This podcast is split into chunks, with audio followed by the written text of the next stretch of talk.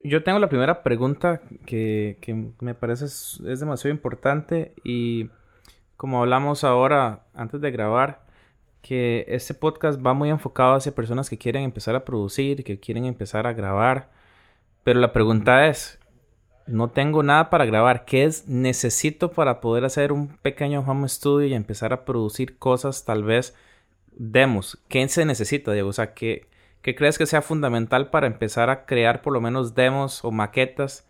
Eh, porque yo me acuerdo que yo cuando inicié a grabar cosas, eh, lo hacía ahí con el teclado y con una compu que tenía y yo me sentía que era, no sé, como Hans Zimmer grabando. y ahora lo escucho y suena espantoso. Pero eso fue como el proceso para yo poder creer de que podía hacerlo. ¿Cuáles son como esas herramientas que son, son necesarias a la hora de empezar a grabar? Eh, sí.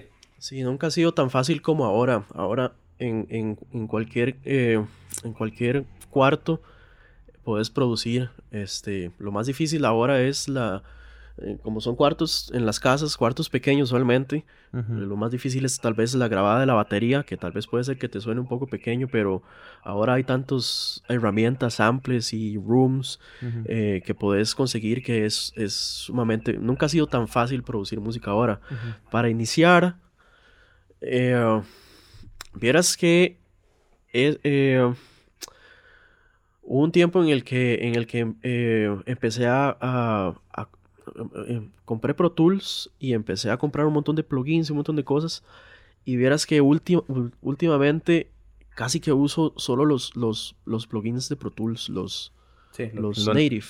Sí, los nativos. Sí, vieras que es, es, sí, si uno sabe usarlos y sabe, y sabe lo que quiere y sabe lo que está haciendo, es perfectamente trabajar con los natives de Pro Tools. Entonces, conseguiste un, un DO, un, un Software para grabar. Software para grabar. Sí, ahorita eh, Logic es increíble. Logic tiene todo. Sí. Tiene los samples, tiene los loops, tiene todo y vale creo que 200 dólares. Yo creo que para, para empezar a hacer maquetas, Logic es como una de las mejores o el mejor eh, programa para empezar. Porque creo que Pro Tools le agrega más valor cuando es grabación de audio. Eh, obvio, no estoy diciendo que Logic sea menos o más porque es el gusto de cada uno.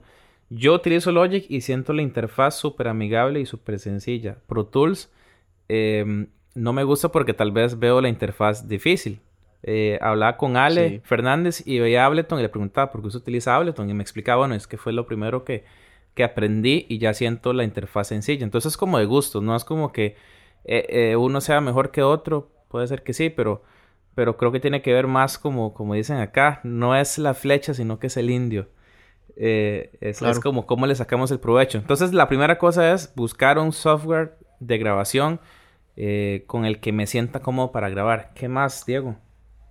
Claro, y, sobre todo yo diría que Logic es, sobre todo para trabajar MIDI, me encanta, es facilísimo. El MIDI de Pro Tools es bastante, bastante tieso. Eh, y súper barato, Logic. Y sí, súper barato. Verás que tengo, verás que vas a ocupar una interfaz y un micrófono. Eh, puedes conseguirte una interfaz estéreo. ¿Sabes cuál es buenísima? Y graba increíble. Y con eso trabajé muchísimo tiempo. El Apogee. El, el Apogee Duet. Ok, que es como, que es como, este, parece como un teléfono. Sí, tiene la, la, de la ruedita. Ajá, ajá, ajá.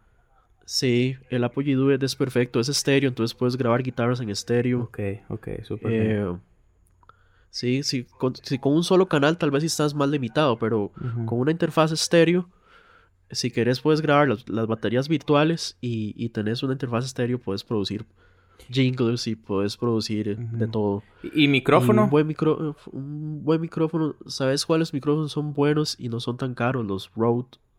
Sí, he visto que son. Valen que como, como 300 dólares, 250, 200. Depende del modelo que vayas a 300 dólares Sí, es un micrófono profesional y, y, igual puedes prácticamente producir un álbum con esos tres elementos. Con un 57 lo puedes hacer todo también. Claro. Eh, la voz suena increíble. Claro. Y vale un micrófono de 100 dólares. Hay muchísimos álbumes que están grabados con, con un 57. Michael Jackson graba mucho. Bono. Suena increíble. Entonces, esos son los tres elementos que crees que son importantes para, para iniciar un pequeño estudio de grabación. Sí, antes yo menospreciaba los monitores. Creía que con cualquier monitor me la podía jugar. Eh, pero eh, si querés sonar bien, que ya es otra cosa, digamos. Si querés iniciar con esos tres elementos, te puedes poner unos audífonos y ya puedes empezar a trabajar. Si ya querés sonar bien, sí, la, siguiente inversión que yo haría sería unos buenos monitores. Ok, aquí viene una pregunta, viene una pregunta que se hace la gente, pero es que yo tal vez tengo unos audífonos ahí, este, ¿para qué me voy a comprar unos monitores que son muy caros? O inclusive he visto gente que utiliza em, esos, esos parlantes de, radios para poder mezclar. Contanos, Diego, eh, ¿por qué no hay que utilizar esos parlantes para la mezcla? Esos de, de, equipos de sonidos, de sonido. Vieras que lo que me pasó a mí es que tenía unos monitores que sonaban muy bien. Entonces era engañoso. Entonces eh, me sonaba súper bien en, mi cuarto, pero cuando lo ponía en el carro sonaba súper brillante, un montón de bajos. Claro. Eh, entonces he descubierto que entre eh, peor suenen los monitores, más tenés que esforzarte que suene bien. Y suena bien en cualquier, en cualquier parte. Los, los, los Yamaha que tienen los parlantitos blancos son muy famosos. Esos son los que yo uso y suenan horrible. ¿En serio? Suenan horrible. Entonces, si te esforzas de que suenen bien ahí las cosas, usualmente suenan bien en cualquier otro lado. sí, es que normalmente los monitores de estudio son planos. Eh, para sí, que, exacto, para que, super planos. Sí, para que uno no, se engañe el oído en, en, que suene más bajo. Sí, por ejemplo, digamos, no es como para disfrutar de una grabación. Bueno, al menos yo no disfruto como de, una grabación aquí porque son tan planos que son aburridos. Sí. Entonces, si, si vos logras que suene bien en estos monitores, te aseguras que, está, que va a sonar bien en cualquier lado. Entonces, tenemos el inventario de qué se necesita para un, iniciar un estudio de grabación una, bueno, una buena computadora una computadora que rinda, em, un software, el que quieran, pero una de las mejores opciones es, Logic, que está para Mac. Sí. Una interfaz, que puede ser la Apogee, y un micrófono, que puede ser un Rode. Y además de eso... O un 57. O un 57 y unos monitores de estudio, que pueden ser los Yamaha. Eh, que no tengo la, la, el modelo a mano, pero son los Yamaha de los... Sí, eso creo que se llama NS. Y luego están los de 5 pulgadas. Creo que hay unos de 7, otros de 10. Y, ya cuando tenemos esos elementos que son de claves para, para el, para grabar, ¿qué necesita saber uno para empezar a producir algo, Diego?